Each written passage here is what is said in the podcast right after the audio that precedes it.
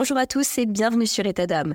Aujourd'hui, j'accueille Adèle, 27 ans, une femme incroyablement courageuse qui ne cesse de surmonter des douleurs atroces au quotidien. Une femme qui n'aime pas se plaindre, car ne se sent pas forcément légitime, pensant qu'il y a toujours pire ailleurs, donc reste dans le silence. J'aimerais Adèle que tu saches que tu es bien légitime, connaissant ton parcours de santé qui est loin d'être facile à vivre. Chacun a le droit d'exprimer ses émotions, ses ressentis, ses douleurs, et je suis contente et fière que tu sautes le pas en partageant ton histoire avec nous dans l'espoir d'inspirer d'autres personnes, car comme vous le savez, chaque femme est unique, mais certains parcours de santé s'entremêlent. Excellente écoute.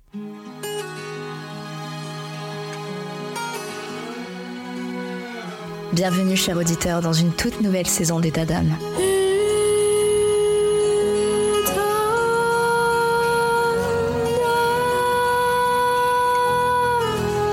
État d'âme vous fait vivre des moments forts avec des témoignages de femmes exceptionnelles et des conseils précieux de spécialistes de santé. Mais cette saison, préparez-vous à être transporté encore plus loin par État Stories. Ce sont tout simplement des récits fictifs, des histoires captivantes qui vous bouleverseront, des situations auxquelles vous pourrez vous identifier. Ces histoires, façonnées par ma plume, vous plongeront au cœur des défis, des victoires et des émotions de la vie quotidienne des femmes, avec derrière chaque histoire un message important je vous invite à écouter attentivement, à apprendre et à grandir avec chaque épisode. Abonnez-vous dès maintenant pour ne rien manquer de cette saison spéciale qui déploie ses ailes pour vous offrir un contenu unique en son genre. Etadam Stories. Chaque histoire est une leçon, chaque femme est une source d'inspiration. Restez à l'écoute, vous êtes sur Etadam.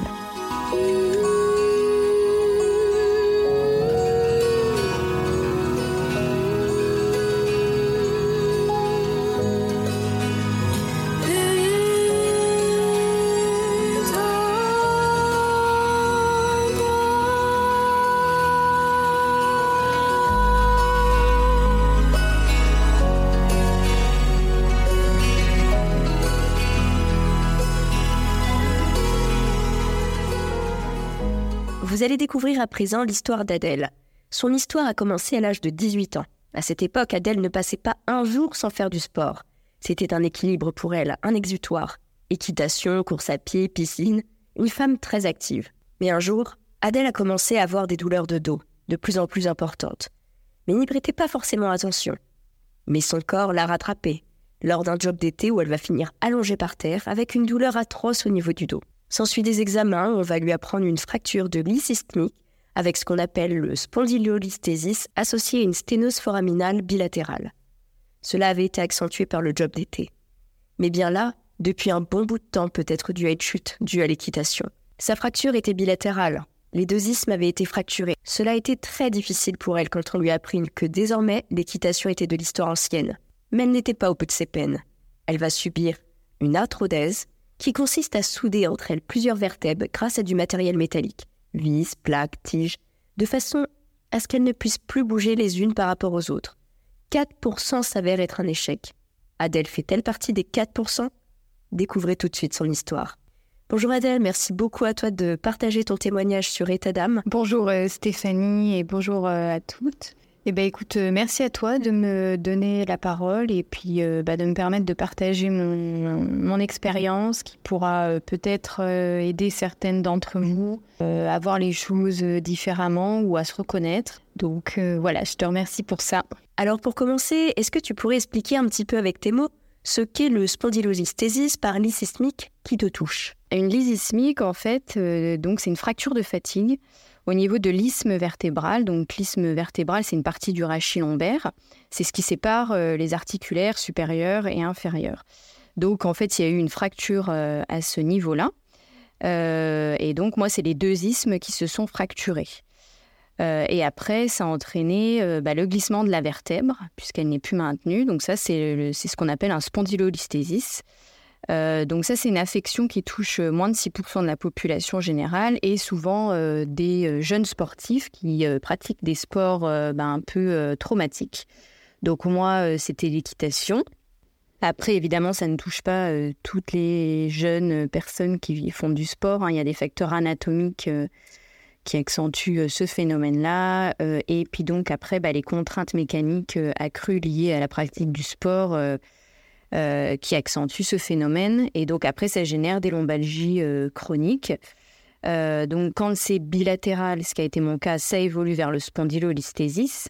Donc ça, ça entraîne eh ben, toute une raideur de la chaîne postérieure, donc des membres inférieurs, du dos, des fesses, des hanches, voilà, de toute la chaîne postérieure.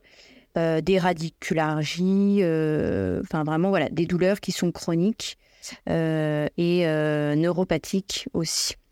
Et depuis l'annonce de, ton diagnostic, qu'est-ce qui a changé dans ton quotidien? Donc en général, effectivement, quand ben, ils annoncent, enfin quand ils posent ce diagnostic, il y a plusieurs prises en charge qui sont, qui sont envisagées en fonction bah, de chaque cas. donc moi, voilà, quand le diagnostic est tombé, euh, donc à cette époque-là, euh, je faisais euh, du sport bah, quasiment tous les jours. Donc c'était soit j'étais à cheval, soit j'allais courir, soit j'étais à la piscine, soit j'étais de toute manière en mouvement permanent.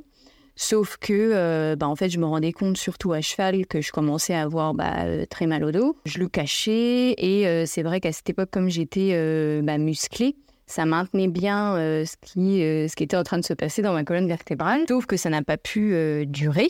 Ça devait être de plus en plus douloureux. À quel moment ton corps a sonné le signal d'alarme tout seul? Cours donc d'un job d'été où j'ai porté des charges lourdes, et ben que ça a été la catastrophe. Hein. Je me suis retrouvée au sol allongée par terre, accident du travail, et donc là ils m'ont refait une radio et c'est là qu'ils se sont rendus compte bah, que ça s'était accentué par rapport à la radio qu'on avait pu prendre euh, quelques mois euh, avant.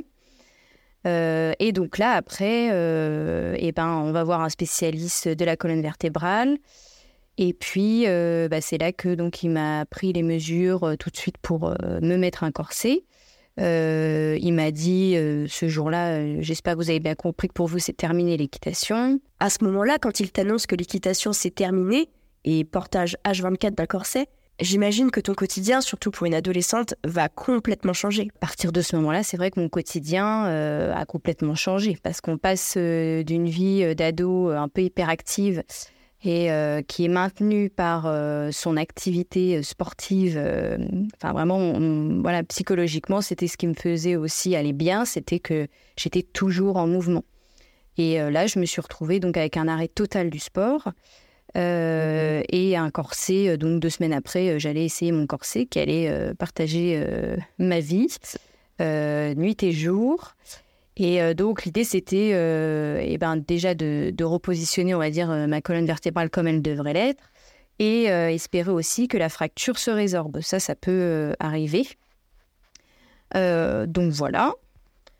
Donc clairement, au début, moi, j'ai pas c'est difficile parce que tout va très vite, donc on comprend pas, on se rend pas forcément compte euh, de l'impact que ça va avoir jusqu'à ce qu'on porte le corset. Euh, conjointement, j'ai eu des problèmes de famille et donc euh, on, m'a viré en fait de chez moi et on m'a mise toute seule dans un appartement. j'ai passé un concours que je n'ai pas eu.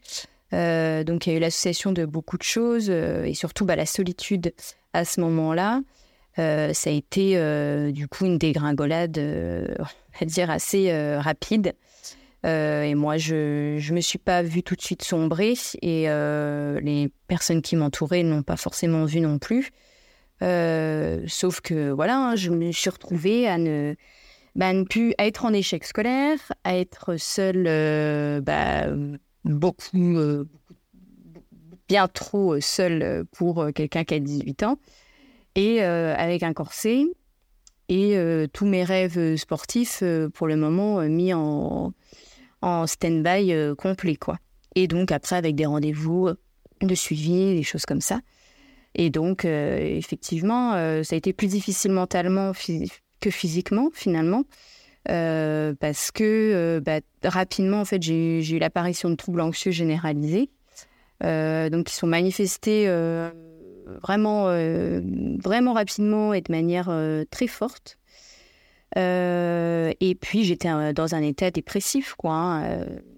ça, ça s'est mis en place aussi rapidement, mais parce que le fait de s'arrêter complètement et que tout ton équilibre bah, s'écroule tout d'un coup, moi, il y a plein de choses qui sont ressorties, en fait, des choses que j'avais gardées au fond de moi depuis des années mais que la pratique du sport me permettait d'évacuer en frustration, en, peur, en tristesse. et là, évidemment, tout s'arrête. Donc, ça paraît, quelque part, ça paraît très logique que, eh ben, il se passe plein de choses aussi dans notre esprit à ce moment-là, et pas forcément des choses très positives.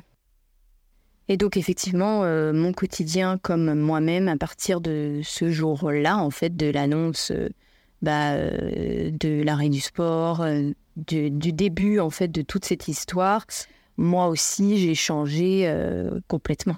Je, je, ne suis plus la personne que j'étais avant toute cette histoire.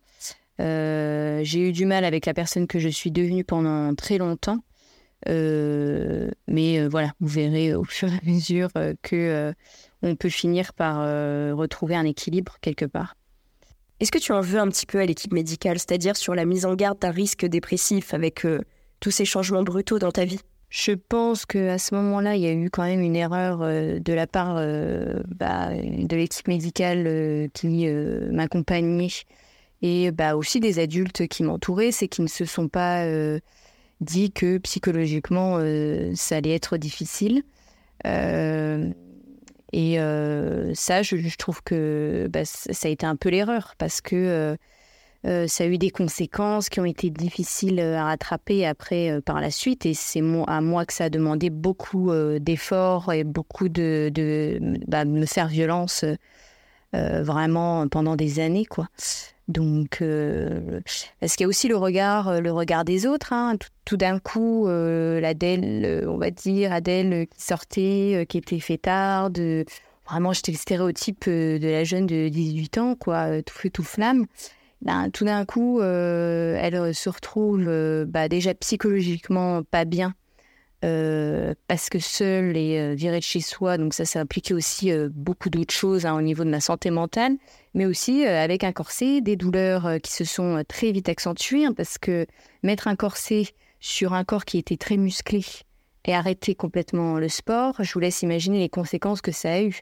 C'est-à-dire que j'ai perdu énormément de poids et donc toute ma masse musculaire très rapidement. ça, je pense aussi que ça a été une erreur bah, de leur part. Hein. Euh, donc un corps qui change. Euh, un corps, euh, moi jusqu'ici, j'avais pas de problème avec mon corps. et là, ça a été très compliqué hein, de se voir bah, quotidiennement avec un corset qui va jusqu'à la moitié des fesses, jusqu'en dessous de la poitrine. on est obligé de se mettre en leggings tous les jours parce que sinon, ça, en fait, ça frotte sur la peau et donc ça fait des, ça s'infecte. Enfin, des, voilà, c'est vraiment pas terrible. Euh, donc on est habillé euh, clairement comme on n'a pas envie d'être habillé, on est raide comme un balai euh, et on n'est pas ce qu'on aimerait être à 18, 19 ans quoi. Donc voilà, c'est tout, un, tout un engrenage qui forcément bah, a généré bah, beaucoup de colère, beaucoup de tristesse. Et je me suis sentie complètement perdue à ce moment-là et très seule finalement, on se retrouve très seul euh, dans ces moments-là euh, aussi. En tout cas, ça n'a vraiment pas dû être évident, je comprends. Euh, lors de tes études, tu as pu gérer avec tes douleurs et aussi ton trouble anxieux généralisé. Comment ça s'est passé? Ça a pris beaucoup d'ampleur, hein, parce que les troubles anxieux généralisés, on n'est pas bien soutenu, bien accompagné. ça prend de l'ampleur hyper rapidement. Donc moi, j'étais arrivée à un point où j'arrivais plus à sortir de chez moi. Euh, je faisais des crises d'angoisse euh, dès que je me retrouvais dans la rue. Euh, les magasins, c'était impossible. voilà, c'était vraiment devenu bah, hyper handicapant, donc ça, ça a duré un an. Un an où, à un moment donné, on se dit j'ai deux solutions. soit je vais finir par me faire hospitaliser parce que je commençais vraiment à avoir des idées noires donc je le rappelle, hein, c'est l'association de à la fois le diagnostic qui est tombé, mais aussi tout un passif qui était derrière. Et donc euh, ce moment de fragilité a fait euh, ressortir plein de choses. C'était pas uniquement lié au diagnostic. Hein. Et donc voilà, je me suis dit, c'est soit tu vas être hospitalisé, et franchement, je me suis dit, je risque de pas m'en sortir. soit tu là tu te fais violence et tu donnes essaies de trouver un sens à ta vie et tu te réveilles quoi tu te laisses pas euh, tomber euh, comme ça. Et donc mon papa m'a beaucoup conseillé à ce moment-là et il a été, il a eu raison. Hein, il m'a pas laissé le choix. Il m'a dit, écoute, moi je pense que tu devrais faire assistante sociale. ça pourrait être bien. laisser trois ans de formation, des stages qui sont rémunérés. voilà, moi je connaissais rien à ce métier. J'avais beaucoup d'idées reçues. Euh, ça me donnait pas envie, mais je me suis laissée porter parce que à ce moment-là, on n'est plus en capacité d'être euh, objectif et euh, de savoir vraiment ce qui est bon pour soi. donc c'était un concours d'entrée pour, bah, pour entrer dans l'école avec un, écrit. Si on était accepté à l'écrit, après il y avait deux oraux, dont un oral qui se déroulait avec une psychologue. Donc je vous laisse imaginer l'angoisse quand on a des troubles anxieux généralisés, l'idée même de passer un concours euh, dans une salle avec euh, plein de personnes euh, et après des oraux, dont un avec une psychologue. voilà. Sauf que j'ai réussi. Donc j'ai réussi les écrits. Je me suis vraiment fait violence. ça a été dur. Je sortais plusieurs fois pendant l'épreuve. voilà, mais j'ai réussi l'écrit. J'ai réussi les oraux. Donc quelque part, j'ai dû réussir à duper la psychologue aussi.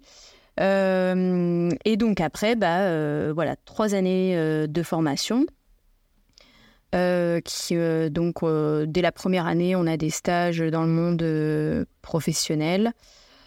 Donc après, bah, les douleurs étaient toujours là, hein, parce qu'on m'avait retiré le corset parce qu'au bout de sept mois, on s'est rendu compte bah, que ça n'avait pas fonctionné. J'avais énormément maigri, plus de masse, pas plus de masse musculaire, bah, psychologiquement toujours pas terrible.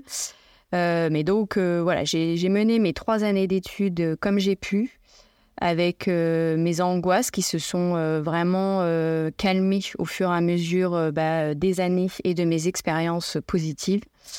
mais par contre, les douleurs, non, ne se sont pas calmées. Je me suis rendu compte bah, que en fait, j'arrivais pas du tout à tenir une semaine, bah, une semaine, on va dire de 35 heures ou 39 heures comme quelqu'un de, on va dire de normal. C'était impossible. Donc ça, je l'ai beaucoup caché mais euh, je rentrais euh, donc à pied, par exemple, de mon lieu de stage jusque chez moi.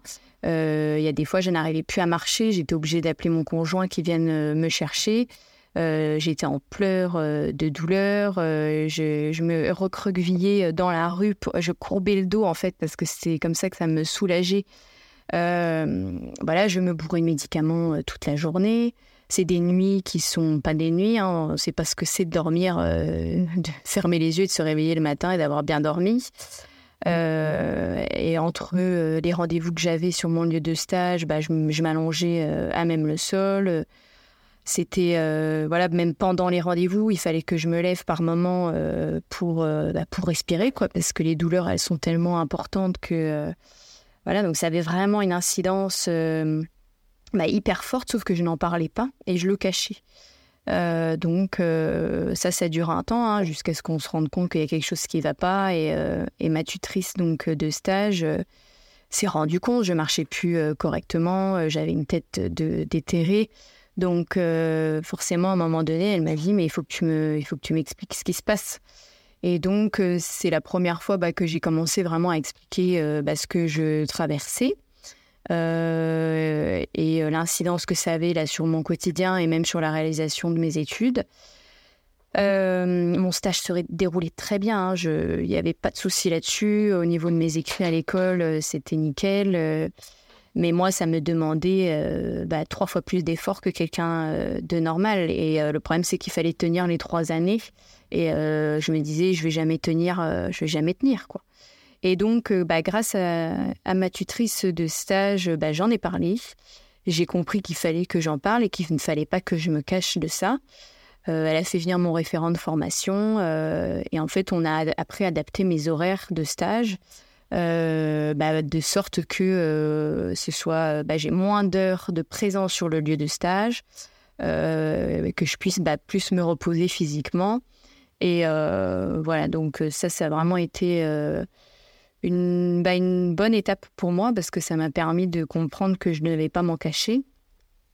Et, euh, et elle m'a aussi dit donc de faire euh, ce qu'on appelle une reconnaissance travailleur handicapé, puisqu'elle m'a dit, euh, voilà, là le problème que tu rencontres en stage, le jour où tu vas être dans le monde professionnel, si tu n'as pas une reconnaissance du de ton handicap, ils ne te font pas de cadeau. Quoi. Et donc, elle m'a incité à faire cette démarche. Donc, j'ai monté le dossier avec mon médecin traitant. Et donc, il m'a été accordé la première fois pour trois ans. et après, j'ai un renouvellement tous les trois ans. donc, ça, ça a aussi été une étape hein, parce que quand on est jeune comme ça, bah, demander une reconnaissance euh, de handicap, c'est poser, euh, bah, voilà, poser les choses et accepter qu'on bah, qu'on ait un handicap, qui soit pas forcément euh, visible tout le temps, mais ça reste un handicap. Et, et voilà, le fait qu'il y ait une commission qui se réunisse et qui, bah, qui traite le dossier et qui admette effectivement que c'est un handicap pour la pratique, bah, dans, la pratique de, enfin, dans l'exercice de son métier. Euh, voilà, ça c'était aussi une étape, mais je ne regrette pas d'avoir fait cette démarche et j'inciterai d'ailleurs toutes les personnes qui ont euh, bah, des pathologies euh, similaires ou bien pires que moi de faire cette démarche qui devrait être automatique. Donc après, au fur et à mesure donc, de ma formation, j'ai appris à en parler plus facilement pour moins être en difficulté. Euh, j'ai beaucoup travaillé. Euh, j'ai eu des stages qui se sont super bien passés, qui m'ont permis de trouver ma place.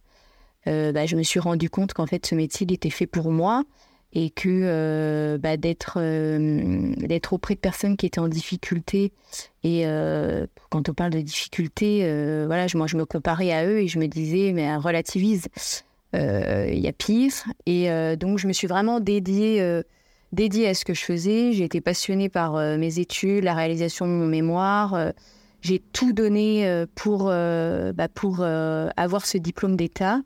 Et ça a été beaucoup, enfin, ça, a vraiment été beaucoup de travail.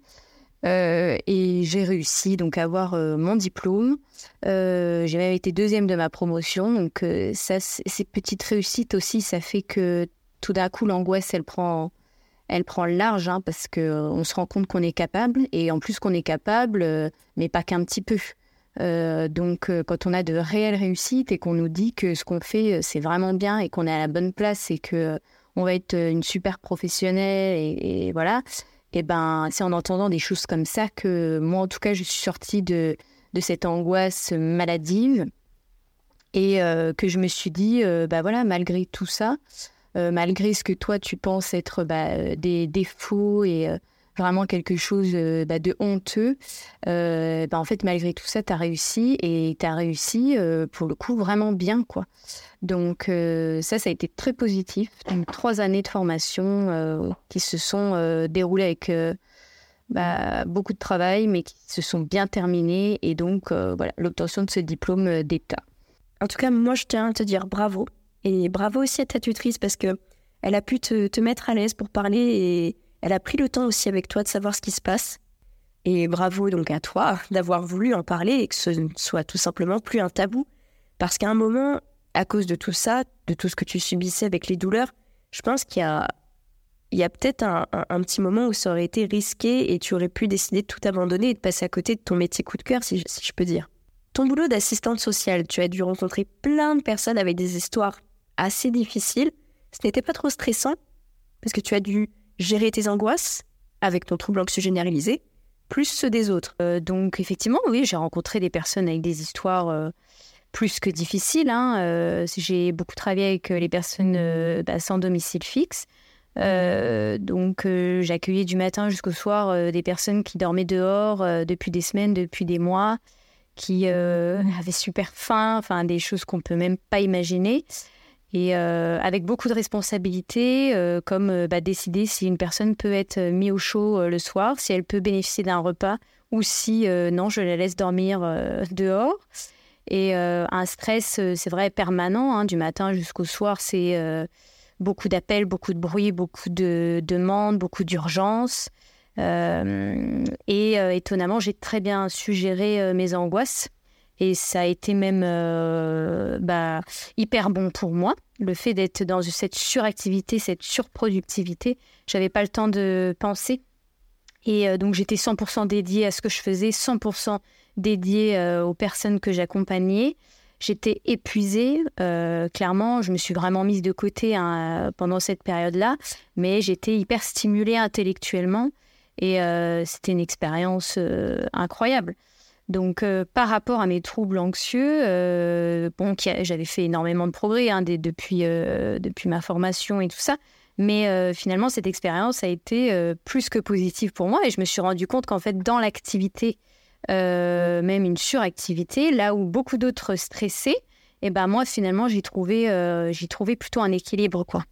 Et oui, j'ai envie de dire s'occuper pour ne pas penser, c'est souvent ce que font les gens sujets à l'anxiété.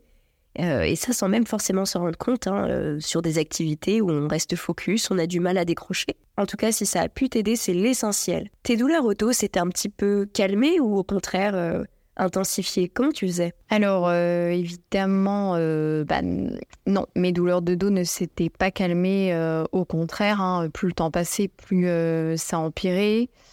moi, je faisais un petit peu l'autruche, je pense. Mais euh, voilà, même mes collègues euh, me faisaient remarquer qu'en fin de journée, euh, bah, je marchais pas normalement. donc j'avais un collègue qui me mimait souvent parce que moi, je me rendais pas compte. En fait, j'étais tellement prise dans ce que je faisais que je laissais complètement de côté mon corps, bien que je sentais, enfin, je veux dire, j'avais mal tous les jours et quand je travaillais, j'avais mal tout le temps. Mais j'étais je sais pas, je sais pas trop ce qui se passait dans ma tête à ce moment-là, mais euh, voilà, j'étais plus concentrée sur ce que je faisais que euh, sur moi-même finalement. Et euh, donc voilà, une journée type en plus bah, dans ces milieux-là, c'est beaucoup, c'est des journées qui sont à 100 à l'heure, donc forcément ça n'allait pas, ça n'allait pas arranger mes problèmes de dos, bien que finalement le fait de ne pas être trop statique ça, c'était quand même euh, plutôt pas mal parce que le fait d'être euh, assis très longtemps, par exemple, ça, euh, c'est pas bon du tout, comme le fait d'être trop longtemps debout ou trop longtemps en déplacement. Et là, finalement, j'étais quand même, je bougeais, je bougeais beaucoup, mais ça faisait des journées qui étaient quand même, voilà, avec un rythme très soutenu. Donc forcément, à un moment donné, il a fallu que je me rende à l'évidence et que je, je me dise, voilà, les médicaments, ils ne fonctionnent plus. C'est c'est trop, c'est, je suis allée trop loin, quoi. Donc j'ai revu ma, ma rhumatologue. Euh, on a fait un point ensemble et puis elle m'a dit, euh, voilà, moi je pense que là il faut que vous rencontriez euh, un chirurgien qui est spécialiste, voilà, du dos et des de la pathologie que vous avez et il faut qu'on lui demande son, son avis. Et oui, après cette adhérence médicale, tu as pu rencontrer un chirurgien qui va décider de t'opérer rapidement. Comment tu t'es sentie à cette annonce? Soulagée, j'imagine? Ça consistait en quoi cette opération? Donc moi, à ce moment-là, je me suis dit, mais le chirurgien en plus en question était connu pour euh, voilà, avoir un, franc-parler, euh, ne pas prendre euh, tout le monde, enfin, être très sélect dans les patients qu'il prend en charge. Je me suis dit, il va m'envoyer bouler, quoi, et puis il va me dire, vous avez rien, et voilà. Surtout en étant jeune, comme je le suis, je savais, on m'en avait déjà parlé, certains spécialistes m'avaient dit, les chirurgiens ne voudront pas vous opérer, vous êtes trop jeune, quoi. Mais bon, j'ai quand même pris ce rendez-vous, j'étais très anxieuse le jour du rendez-vous, je voyais que ça défilait à une vitesse pas possible. Juste avant moi, il y avait un monsieur qui s'est fait expédier en vraiment en 5 minutes top chrono. Je me suis dit, mais ça y est, il va m'envoyer bouler. C'est... Et puis, euh, en fait, pas du tout. Hein, euh, donc, euh, il a regardé tous mes examens. il m'a posé plein de questions. Il m'a ausculté. Et il m'a dit, moi, voilà, moi, je peux vous opérer d'ici un mois. et donc, après, il m'a expliqué bah, ce qu'il pouvait faire en termes de chirurgie. Euh, donc euh, c'était euh, sur cinq jours d'hospitalisation. Lui, donc l'opération consistait à donc il m'ouvrait le bas du ventre comme une césarienne, hein, sauf qu'il va quand même jusque la colonne vertébrale. Et donc, il venait mettre une prothèse discale avec des cales pour éviter bah, que la, la, vertèbre continue de glisser. Et il injectait un produit pour créer de l'os et donc fusionner euh, enfin résorber euh, la fracture. Euh, donc voilà, il m'a expliqué tout le protocole. ça a fait beaucoup d'informations pour ce rendez-vous, surtout que moi je partais en me disant qu'il voilà, il me prendrait pas en charge et que il me proposerait certainement pas une opération. Mais je me souviendrai toujours de quand je suis sortie de ce rendez-vous. J'étais sur le parking, je pleurais de joie parce que je me suis dit en fait, voilà, c'est peut-être ça qui va faire que ma vie, elle va redevenir normale, quoi. je vais pouvoir peut-être faire des choses que je faisais comme avant il y a une solution depuis, euh, ça fait tellement d'années là que je galère avec ça. Ça y est, j'ai enfin une solution. Quelqu'un qui me dit aussi que, bah oui, en fait, vous avez un problème et euh, que ce problème, il peut être solutionné par une intervention chirurgicale. Et donc, quelqu'un enfin qui m'apporte une solution, quoi. Donc, euh, ça, ça a vraiment été une très bonne nouvelle. Et du coup, raconte-nous un peu ton opération. Euh, bah, le jour de l'opération est arrivé, donc euh, cinq jours d'hospitalisation. Mon conjoint est venu euh, avec moi pendant les cinq jours. bah, mon attitude pendant l'hospitalisation, c'était, j'ai été souriante tout le temps. Enfin, franchement, pour moi, c'était tellement l'opération tant attendue qu'une fois que j'avais passé bah, que j'étais sortie du bloc, revenue dans ma chambre, euh, je me disais, voilà, ça va être dur là, mais euh, tout ira mieux après, quoi. Donc je m'attachais vraiment à ça. Après, très clairement, hein, les douleurs, euh, bah, dès que l'anesthésie ne fait plus trop effet, là on se rend compte bah, de ce qui a été sectionné dans, nos muscles et donc au niveau des abdominaux et tout ça. Donc à chaque respiration, chaque pseudo-rire, chaque envie de tousser parce que ça, on a envie de tousser à, cause de, de l'intubation. Donc, euh, c'est des douleurs qui sont vraiment très fortes où on a l'impression en fait qu'on va s'éventrer, quoi. Euh, donc euh, voilà, ça c'est pas forcément des bons moments ni des bons souvenirs. on mange très mal aussi à l'hôpital, donc quand on a déjà des, bah, des douleurs au ventre, avec euh, bah, tous les gaz, parce que quand ils vous opèrent au niveau du ventre, il y a plein d'air euh, qui rentre.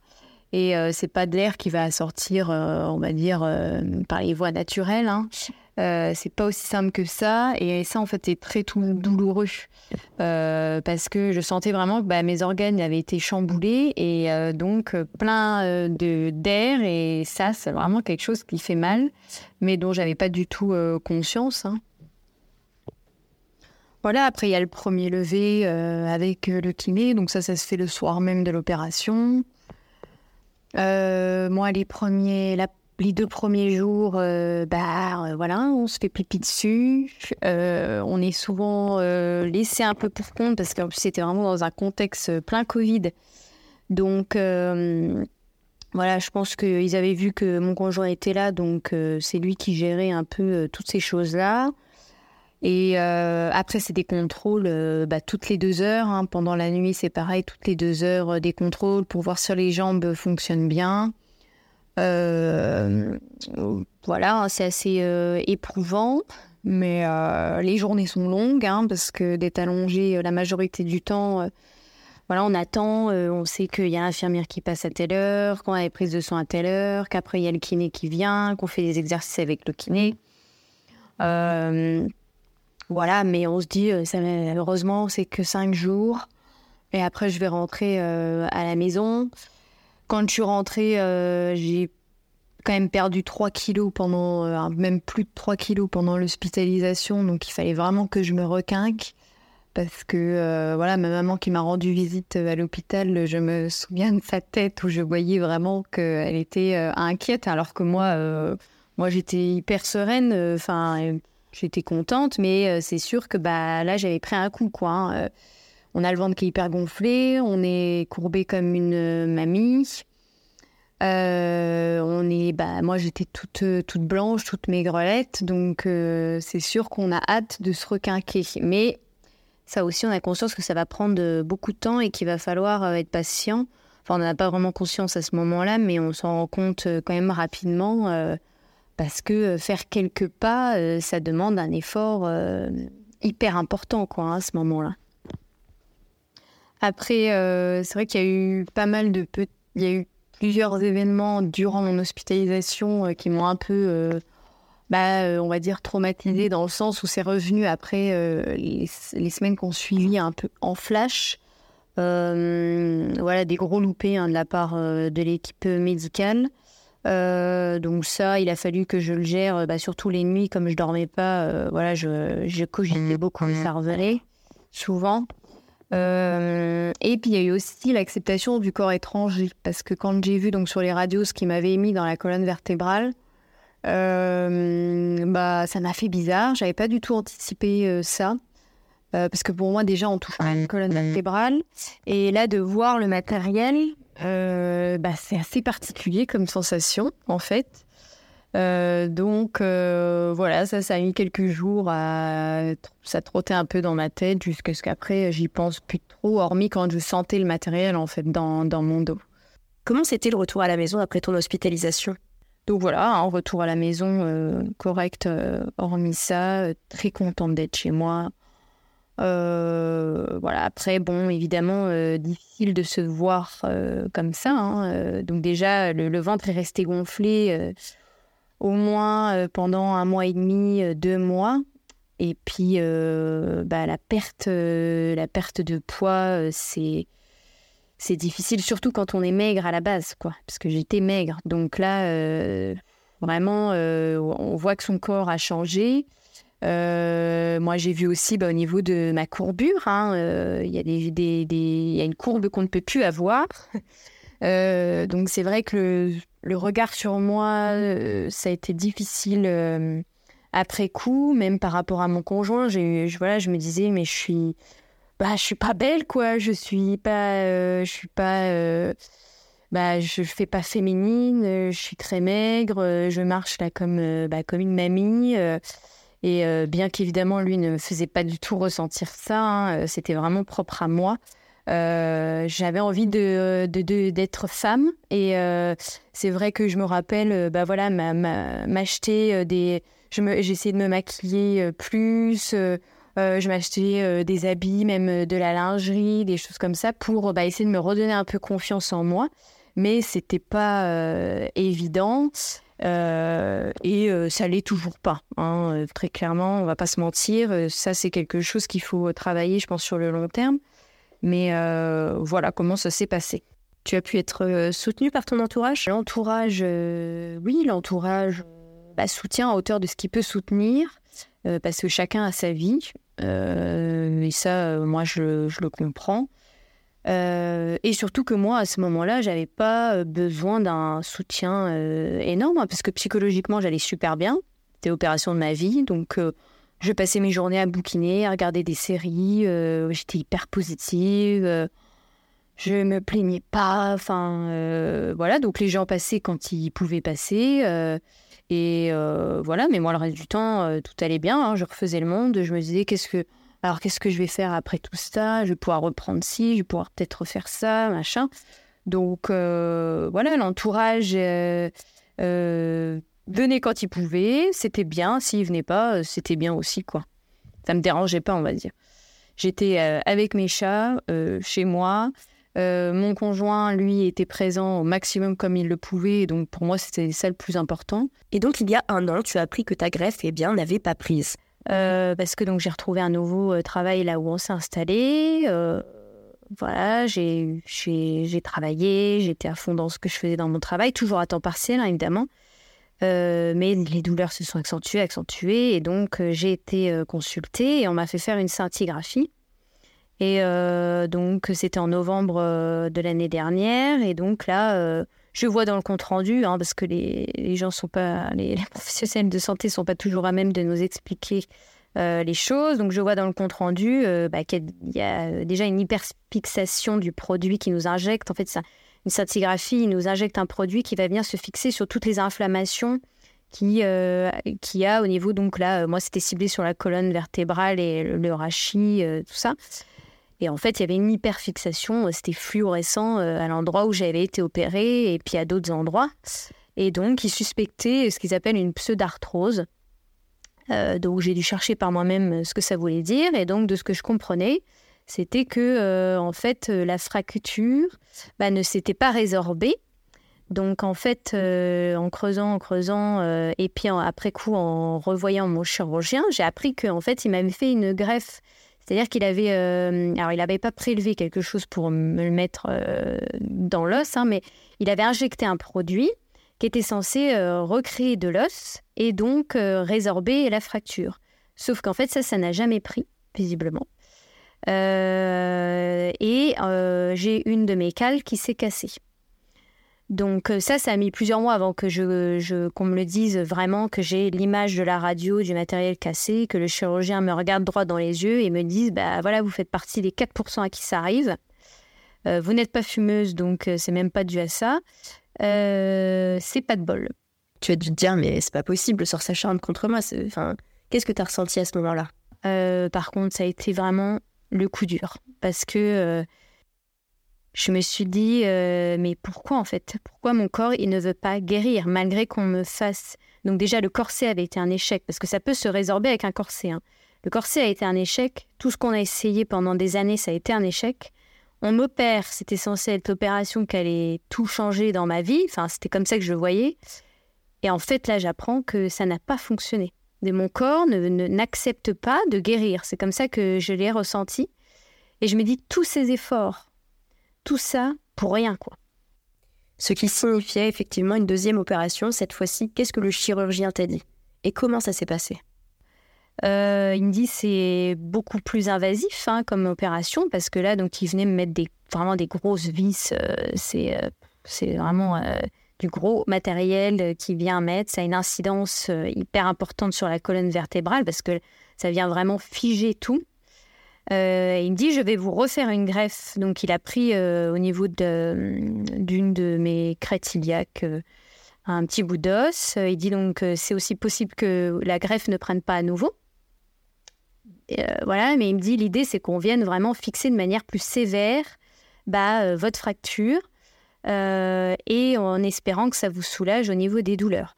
Après, il m'explique aussi, il me dit, je dois être honnête avec vous, faut pas vous, voilà, faut pas vous penser que vous n'aurez plus de douleur au dos. Donc je lui ai dit, c'est un peu la peste ou le choléra, quoi. Que je me fasse pas opérer, que je me fasse opérer, finalement, j'aurai toujours mal au dos. Et il m'a dit euh, oui, mais il dit l'idée c'est quand même qu'on vienne euh, bah, guérir au mieux ce qui dysfonctionne initialement en le fixant quoi. mais après il dit le problème c'est que vous êtes jeune et donc, euh, ces deux opérations ont une incidence hyper importante sur la colonne. Et euh, donc, euh, tout ce qui est au-dessus, donc tous mes disques, toutes mes vertèbres qui sont au-dessus de la zone qui a été opérée, bah, travaillent doublement. Et donc, s'abîment beaucoup plus rapidement. Donc, il m'a dit, hein, vous avez déjà le disque juste au-dessus qui est déjà hyper abîmé. voilà, donc il dit, vous aurez toujours des douleurs. mais il, me dit, voilà, moi, je vous conseille cette deuxième opération. Donc là, ça a été euh, vraiment hyper dur pour moi parce que j'hésitais, je savais pas, je, je, pleurais beaucoup, j'étais en colère, vraiment j'étais en colère. Euh, j'étais en colère contre moi, en colère contre mon corps, euh, contre la vie, quoi. Je me disais, il n'y a pas de justice, enfin vraiment. Et donc finalement, voilà, j'ai dit à mon chirurgien, dites-moi ce que je dois faire. Et lui, il m'a dit, il faut qu'on opère. Donc j'ai suivi son avis en, ayant discuté beaucoup voilà, avec ma famille, avec mon conjoint. Euh, et on a pris cette décision euh, de que j'y repasse, quoi. Mais par contre, mon état d'esprit n'était plus du tout le même que pour la première opération. Parce que quand on vit un échec comme ça, on se dit, euh, quand on fait partie de 4%, bah moi je me suis dit, voilà, je suis à l'abri de rien. Et j'ai eu peur. Là où la première fois, j'ai pas eu peur du tout. J'ai eu peur, je me suis dit, allez, avec la chance que j'ai, euh, je sais pas, il va y avoir des complications. Ou j'ai même, pendant une période, j'ai vraiment cru euh, que j'allais mourir à cette opération. Je, me suis mis un truc dans la tête. Mais en même temps, il se passe tellement de choses euh, à ce moment-là qu'on on se dit, mais en fait, il peut tout m'arriver, quoi. C'est exagéré, hein, mais, en vrai, c'est ce qu'on ressent. Enfin, en tout cas, moi, c'est ce que j'ai ressenti. Et je pense que c'est justifié. et voilà, j'apprenais beaucoup. Euh, j'avais pas du tout envie d'y aller, forcément. Et, euh, donc, euh, j'ai passé cette opération. Du moment où je suis rentrée à l'hôpital, bah voilà, mon conjoint fait encore la même chose. Hein. Il est venu avec moi pendant toute la durée d'hospitalisation. Et voilà, du moment où on est rentré, bon, déjà la chambre était atroce, elle était hyper glauque. J'ai eu les, je sais pas, les deux premières minutes, je me suis dit, mais non, je vais partir en courant, quoi. Euh, j'ai quitté mes animaux, mon cocon, euh, ma montagne pour être là, retour en ville, dans un endroit atroce, une chambre horrible, pour subir une opération, franchement, que j'ai pas du tout envie de subir. flemme, quoi, vraiment. Et puis d'un coup, je sais plus, j'ai commencé à rigoler. Et puis j'ai dit euh, à mon conjoint, je dis il faut qu'on reste dans ce, ce, mood-là, cet état d'esprit-là, qu'on rigole et qu'on en fasse une blague. Quoi. Parce qu'on savait que du début jusqu'à la fin, de toute façon, ça allait être comme ça. Il faisait une chaleur pas possible, les repas étaient mais atroces. Enfin, tout était moche et vraiment, on n'avait pas envie d'être là, quoi. Et on a dit, ouais, allez, on fait un truc un peu humoristique. On s'est regardé un film qui nous faisait rire la veille de l'opération. Voilà, après, il y a le cardiologue qui passe, euh, l'anesthésiste. On m'apprend donc je passe en première au bloc le lendemain matin. Euh, j'ai dit, par contre, vous me blindez en médicaments pour me calmer parce que clairement, euh, là, moi, je ne revis pas comme la première fois où vous m'en avez pas donné et que ça avait été l'angoisse. Donc, voilà, vous me donnez, avant que j'aille au bloc, vous me donnez un truc pour que je sois calme parce que je suis capable de repartir en courant. bon, pas en courant vraiment, mais voilà, vous avez compris ce que je voulais dire. Mais euh, donc l'opération s'est déroulée, euh, c'est bien déroulé. Euh, voilà, après c'est les premiers levés. je me suis retrouvée donc avec un drain, un fil qui reste donc dans la cicatrice pendant trois jours. Et puis donc on a un fil avec une petite boîte qui retient du sang qui sort bah, de notre plaie, quoi. Donc ça c'était trois jours où je me baladais avec un petit, mon petit sac à main, je disais. Mais c'était un peu dégoûtant ça. Euh, et j'avais pas eu, j'avais pas eu ça à la première euh, opération. Et puis on nous prévient pas, hein. on se réveille, on a ça, on nous en, nous en a pas parlé quoi. Euh, et donc voilà, ma préparation mentale des semaines précédentes bah, a fonctionné puisque j'étais hyper sourire, à faire des blagues toute la journée. je me suis pas plainte. Enfin vraiment, pourtant je ne dormais pas des nuits. Hein mais pas, je dormais pas du tout, du tout, du tout. Euh, donc euh, ça, ça a été à un moment donné un peu l'angoisse pour moi euh, parce que c'est atroce quand tout commence à s'éteindre, tout le monde dort et que nous on dort pas et qu'on souffre. Bah c'était pas fou, c'était pas fou, mais j'attendais qu'une chose, c'était de rentrer chez moi. Donc j'ai tout fait en sorte pour rentrer le plus tôt possible et au lieu de rester cinq jours, j'ai pu partir au bout de quatre jours. Donc c'était génial, retour en ambulance allongée 1h15 de trajet. Euh, et enfin, retour chez moi, dans mon cocon, avec mes animaux. Et c'était passé, quoi. J'avais passé cette épreuve qui m'a mise euh, tellement mal pendant bah, les mois qu'on précédé. Donc, euh, c'était passé, ça y est. Comment tu t'es préparée à affronter la deuxième opération pour ne pas sombrer? Alors oui, c'est vrai que je, donc, je m'étais préparée mentalement pour affronter cette deuxième opération. Parce qu'encore une fois, hein, je me disais, c'était soit je sombre, euh, je pleurniche toute la journée, euh, je, retombe, là, je retombe euh, vraiment bah, comme il y a des années, j'avais pu sombrer, soit je me prépare. Et je me dis que voilà, bah, c'est une épreuve à nouveau, que la première épreuve, j'ai réussi à la surmonter, que finalement, c'est aussi cette épreuve qui m'a fait changer de vie et avoir la vie qui me rend heureuse que j'ai aujourd'hui. Donc peut-être que cette deuxième épreuve bah, va m'amener vers encore euh, du mieux. Euh, donc je dis pas que ça a été facile du tout. Hein, quand cette préparation mentale, elle a eu des hauts, des bas, euh, comme, tout le temps, j'ai envie de dire. mais c'est vrai que j'ai réussi à me, préparer pour, affronter ça, même si j'avais clairement pas envie d'y aller et clairement pas envie de vivre ça. Est-ce que tu as pu consulter un psychologue durant toutes ces années? Alors par contre, c'est vrai que non, pendant euh, toutes ces années, hormis le moment euh, donc où j'avais des troubles anxieux généralisés et puis un état dépressif où là j'avais été voir une psychiatre, mais en fait après, euh, dès que je suis rentrée dans le monde du travail et même pendant mes études, je n'ai pas vu du tout de psychologue. et je n'en ai toujours pas vu à l'heure actuelle, alors que j'aurais dû le faire depuis bien longtemps. mais là, j'ai pris les devants et j'ai donc pris rendez-vous et je suis sur liste d'attente. Mais euh, voilà, c'est vrai que voir un psychologue, c'est pas remboursé par la sécurité sociale, donc ça représente un budget. Et moi, je ne travaille pas aujourd'hui, je suis en maladie. Et euh, donc, à savoir que quand on est en maladie et que on n'avait plus de travail, puisque mon, travail, en fait, c'est mon, mon, CDD s'est terminé juste quand j'ai appris que j'allais me faire opérer. évidemment parce que les choses tombent toujours super bien au bon moment comme ça. Euh, donc là aujourd'hui, je suis en maladie parce que je ne peux pas être, euh, je peux pas être demandeur d'emploi puisque je suis pas apte à travailler. Mais donc, ce qui se passe au niveau du calcul des indemnités de maladie, c'est qu'il se base sur euh, donc les salaires qu'on percevait et il verse 50% Donc moi, je percevais des salaires d'une personne qui travaille à temps partiel, donc 50% d'un temps partiel. Donc, ce qui crée évidemment une précarité financière. qui pour moi est un sujet, enfin ça devrait être un sujet abordé et approfondi quoi, euh, parce qu'on se retrouve en maladie, incapable de travailler et en plus euh, en difficulté financière. Donc je trouve que vraiment, il y, a tout combo pour qu'on sombre en fait. Donc euh, non, ça va être fait parce que je me suis dit il faut absolument que je voie un psy maintenant. donc ça va être un budget que je vais y accorder, mais voilà, c'est pas forcément évident de pouvoir prendre soin de sa santé mentale dans des moments comme ça. Est-ce que tu pourrais nous expliquer un petit peu, parce que là, du coup, tu n'es plus en capacité de, travailler pour le moment, que ce soit physiquement ou mentalement.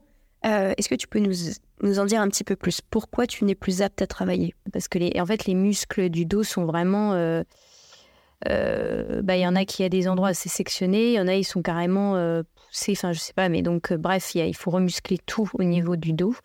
Euh, et ça a des incidences euh, jusqu'à. Euh, moi, j'avais, quand j'ai vu l'ostéo, jusqu'à ma boîte crânienne, j'avais eu des, des, incidences. Au niveau digestif, c'est pareil.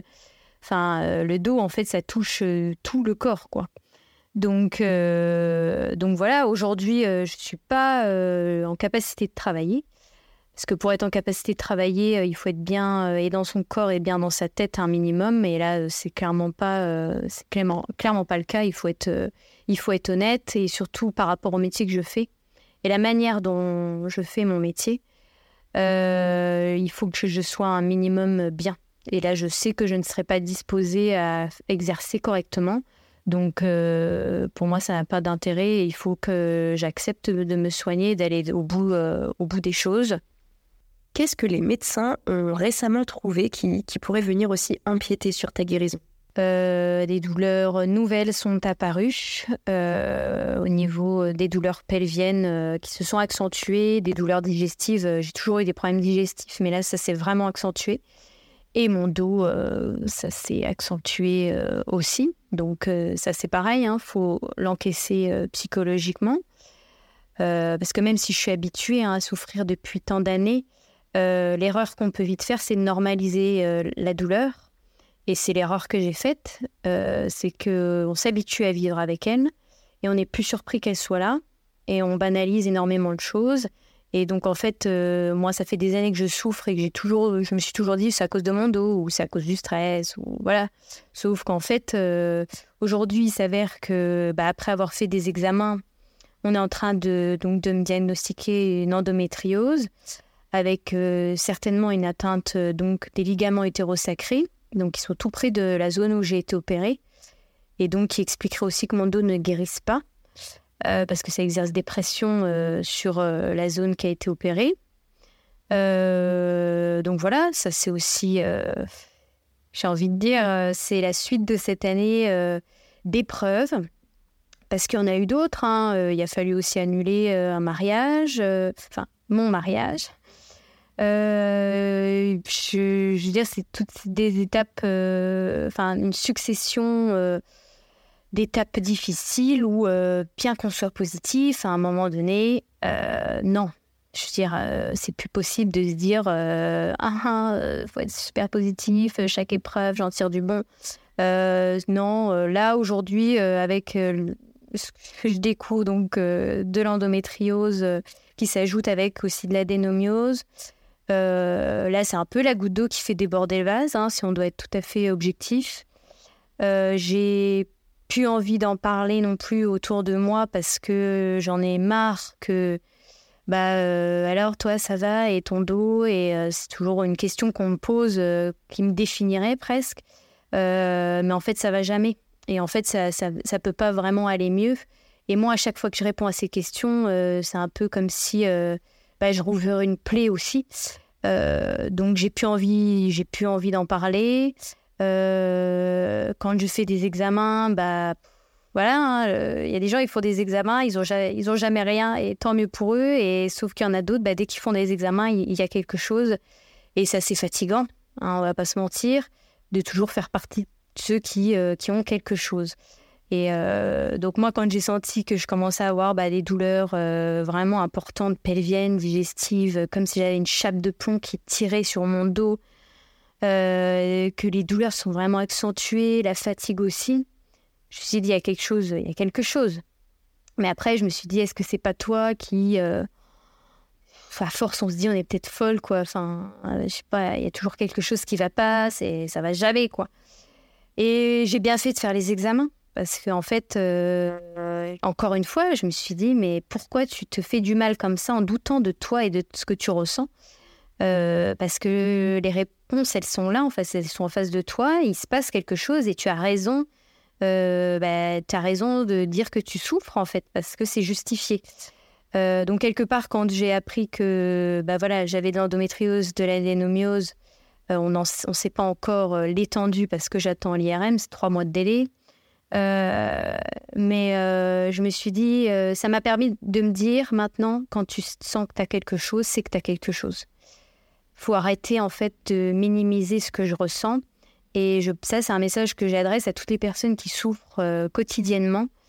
Faut arrêter de normaliser cette douleur parce qu'on réussit à peu près à la dompter par moment et qu'elle elle cohabite avec nous mais euh, on la banalise bien euh, bah, trop en fait. Et on peut passer du coup à côté de maladies qui vont prendre de l'ampleur au fil du temps et qui peuvent, si on a aussi d'autres problèmes de santé, bah, accentuer ces problèmes de santé. Euh, et il faut s'écouter. Euh, je dirais pas qu'il faut s'écouter aux personnes qui s'écoutent pour tout et rien, parce que ça, j'en côtoie aussi, et c'est difficile quand on souffre vraiment et quotidiennement et que nous, on ose à peine dire qu'on a mal quelque part, et qu'on a des personnes qui se plaignent sans cesse de tout, de rien. À ces personnes-là, je ne pourrais pas leur dire, euh, voilà, il faut que tu écoutes ton corps, ton ressenti. Euh, au contraire, je pense qu'ils devraient prendre un peu de recul. Mais par contre, pour toutes les personnes qui souffrent euh, quotidiennement, qui ont des maladies chroniques, qui ont des pathologies chroniques, enfin voilà, si, il faut s'écouter parce que le problème, c'est qu'on peut passer à côté de choses. Et je me dis, en fait, l'endométriose n'est pas arrivée du jour au lendemain. Elle est là depuis des années. Et euh, j'ai pas su l'écouter, euh, j'ai pas réussi à écouter et je me suis pas prise en charge euh, assez tôt finalement.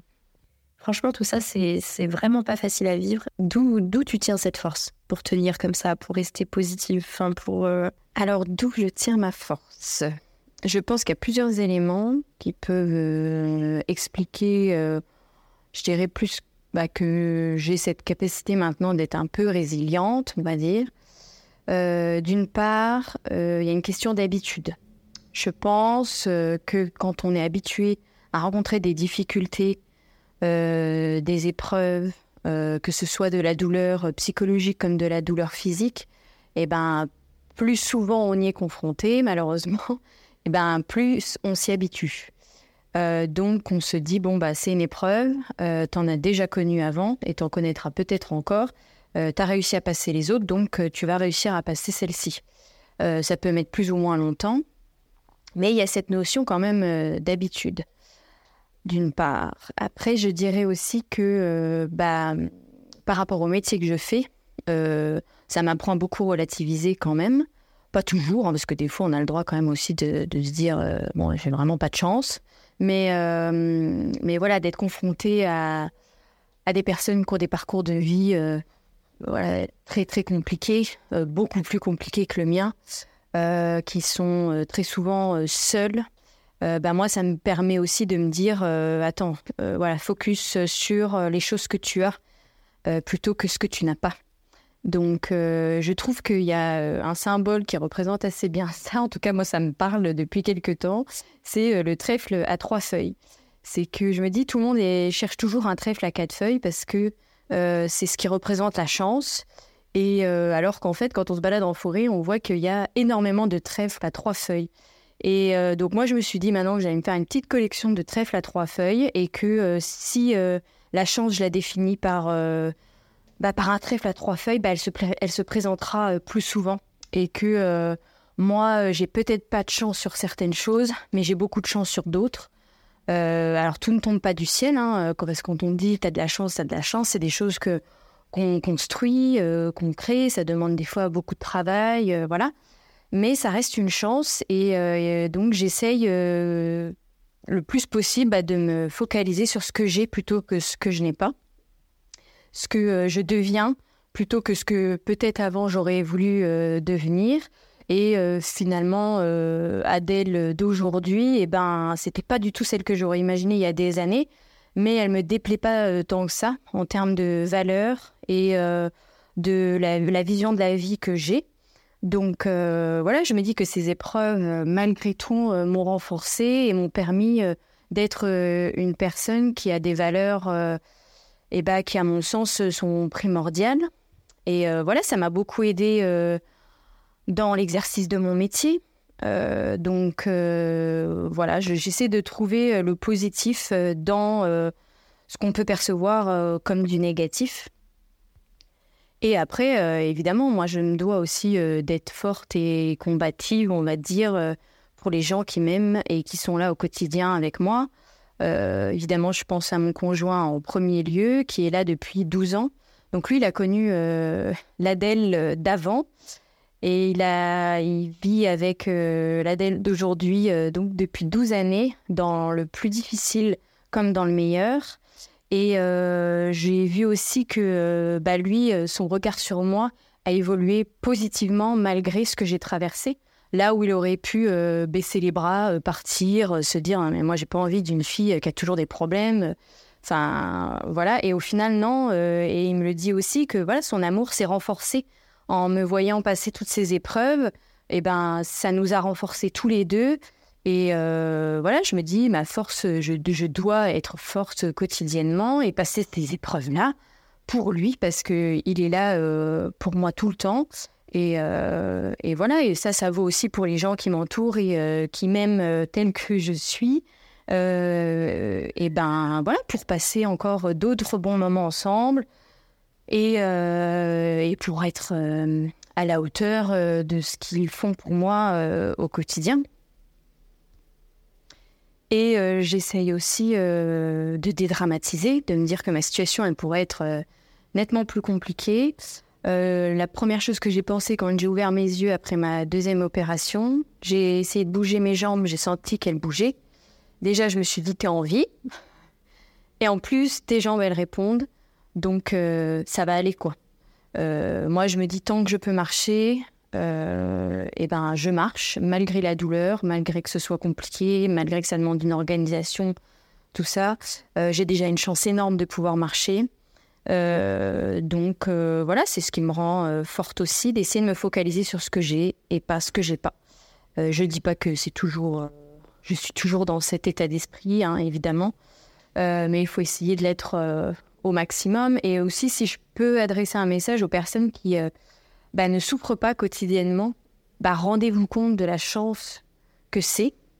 Euh, moi, je me rends compte de la chance que j'ai euh, de pouvoir marcher, d'avoir quelques moments de répit où je ne souffre pas. et bah, je pense qu'à l'échelle de chacun, on peut essayer de se rendre compte de la chance qu'on a et de prendre soin de soi et de ne pas se laisser voilà, de pas se laisser aller parce que c'est vraiment une chance d'avoir un, corps qui fonctionne bien. Et euh, voilà, faut en prendre, faut en prendre soin. Il faut, euh, il faut l'écouter. Euh, des fois, il faut éviter de l'écouter trop parce que voilà, j'en ai déjà parlé tout à l'heure. C'est, ça peut être un peu euh, problématique, mais voilà, c'est vraiment une chance que d'être, d'être en bonne santé. et il faut s'en rendre compte. Et moi, j'ai pas de regrets par rapport à toute, euh, bah, toute mon enfance, adolescence, où j'ai fait énormément de sport, euh, parce que euh, voilà, aujourd'hui, je peux plus en faire à ce niveau-là. Et, mais au moins, je l'ai fait un jour dans ma vie et j'ai pas de regrets par rapport à ça, même si au final, bah, ça m'a, voilà, ça a eu des effets négatifs par rapport à mon dos. Mais au moins, j'ai connu, j'ai connu cette époque de pouvoir me dépasser, de pouvoir me, me, faire du mal, mais d'être euh, contente, d'avoir un corps euh, qui, euh, qui était bah, voilà, très, très en forme. Et, c'était une belle époque. Donc voilà, pour les gens qui sont encore en capacité de connaître cette belle époque pendant des années et des années, Et bah franchement, faut en profiter parce que, comme on dit souvent, le temps passe vite et c'est pas une fois qu'on peut plus le faire qu'il faut avoir des regrets. Voilà. Si tu as un conseil à donner aux personnes étant dans la même situation que toi avec une spondylolisthésis et ou des symptômes d'endométriose ou d'adénomiose, étant euh, dans l'incapacité de travailler, qui se posent plein de questions sur leur vie, quel message souhaites-tu leur faire passer? Alors un conseil donc aux personnes qui seraient dans, dans la même situation que moi ou avec voilà des symptômes euh, qui ressemblent et qui sont dans l'incapacité de travailler. Donc déjà il y a, plusieurs choses qui euh, qui peuvent se mettre en place. Donc si c'est des personnes qui sont déjà en poste, qui ont un CDI ou qui sont titulaires, euh, déjà, il ne faut pas hésiter à faire une demande donc, de reconnaissance de travailleurs handicapés auprès de la MDPH. Euh, ça, c'est une démarche euh, qui est assez simple à faire. Enfin, c'est un dossier à monter. Il y a le médecin traitant qui doit aussi remplir un certificat. Mais donc, si c'est accepté, ça peut leur permettre de, bah, de demander à leur employeur bah, un aménagement du temps de travail, du matériel qui soit approprié à leur pathologie. Donc, ça peut être un bureau, une chaise de bureau qui soit adaptée. Euh, et euh, surtout, ça reconnaît leur handicap. Euh, et donc, l'employeur est obligé aussi de le reconnaître et de, bah prendre soin de son employé. Donc ça, c'est quand même une démarche que j'inciterai, j'inciterai les gens à la faire, la demande de donc la RQTH, on appelle ça. après, il y a d'autres choses hein, qui peuvent se mettre en place si on n'est pas en capacité, par exemple, d'occuper un, travail à temps plein euh, eh ben, on peut euh, prendre un rendez-vous avec le médecin conseil de la sécurité sociale. Et puis, euh, en fonction des pathologies qu'on a, de l'incidence que ça a sur notre vie quotidienne, et en fonction euh, du bon vouloir du médecin conseil et de toutes ces grilles, en fonction des pathologies, tout ça, eh ben, il peut accepter donc différents. Il y, a, il y, a, trois types d'invalidité une invalidité 1, 2 ou 3. Et donc, par exemple, il peut vous dire eh ben, écoutez, je, voilà, je vous accorde une invalidité de niveau 1 ce qui implique que euh, donc vous maintenant vous travaillez à temps partiel parce que vous ne pouvez pas travailler à temps plein, mais par contre vous allez avoir une compensation financière, une compensation euh, parce que vous ne pouvez pas travailler plus. Donc euh, vous aurez votre salaire, voilà sur par exemple à temps partiel, je, dirais voilà 1200 euros par exemple. et ben la sécurité sociale pourra vous verser 200 ou 300 euros en complément. Euh, et après, donc il y a une catégorie 2, catégorie 3. Donc ça, c'est en fonction, euh, ça peut être des, incapacités euh, donc qui sont totales de travail. Donc avec, c'est la Sécu qui prend en charge et qui vous rémunère. voilà. Après, il existe aussi donc l'allocation adulte handicapé. Donc ça, c'est quand on est reconnu à plus de 80% de handicap. Euh, c'est, euh, ça équivaut bien, maintenant bientôt à 1000 euros euh, par mois. Et donc ça, c'est pour des gens qui ne sont plus du tout en capacité de travailler. voilà. Mais il existe des choses. Donc moi, le conseil que je donne, c'est de d'oser en parler, d'oser en parler à ses collègues quand on rencontre des difficultés, quand on souffre au quotidien, parce que exercer son métier avec des douleurs quotidiennes chroniques, on n'exerce pas notre métier de la même manière que notre collègue qui, est, qui, qui, n'a aucun problème de santé. Et ça, c'est à prendre en considération. Euh, moi, je trouve qu'on est tous courageux euh, pour ceux qui, euh, qui, qui, arrivent à travailler quand même, mais pour qui c'est difficile chaque jour. C'est beaucoup de courage. Mais par contre, il ne faut pas non plus pousser le bouchon trop loin et se mettre vraiment en difficulté.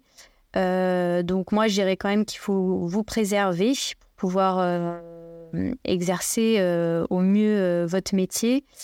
et dire quand vous pouvez plus, et ben vous pouvez plus. Et puis bah, si ça doit prendre un an, ça prendra un an pour que vous alliez mieux. mais bah, comme on le dit toujours, la santé doit passer en priorité. Après, je sais que c'est très compliqué parce que bah, aujourd'hui, même quand on est malade, on n'a pas un soutien au niveau financier qui est bah, qui est à la hauteur de ce qu'on traverse. Et donc, c'est beaucoup de choix. Et des fois, on préfère bah, euh, pouvoir payer son crédit euh, plutôt que euh, bah, de prendre soin de sa santé. Donc, c'est vraiment pas évident. Et c'est plus facile à dire qu'à faire.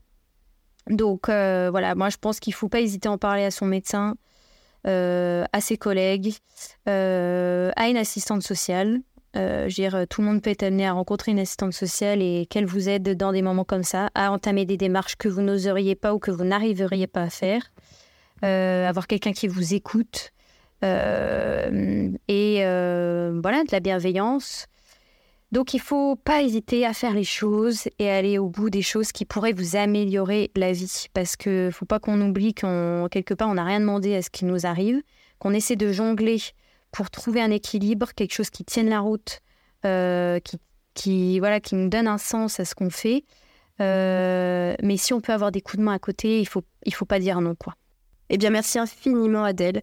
Chers auditeurs, vous étiez sur État d'âme. N'oubliez pas, chaque femme est unique, mais certains parcours de santé s'entremêlent. À très vite pour un prochain épisode. Prenez soin de vous.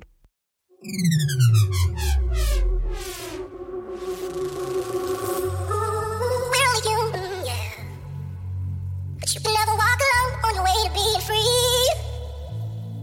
We're only. We're only. Yeah. But you can never walk alone on your way to being free.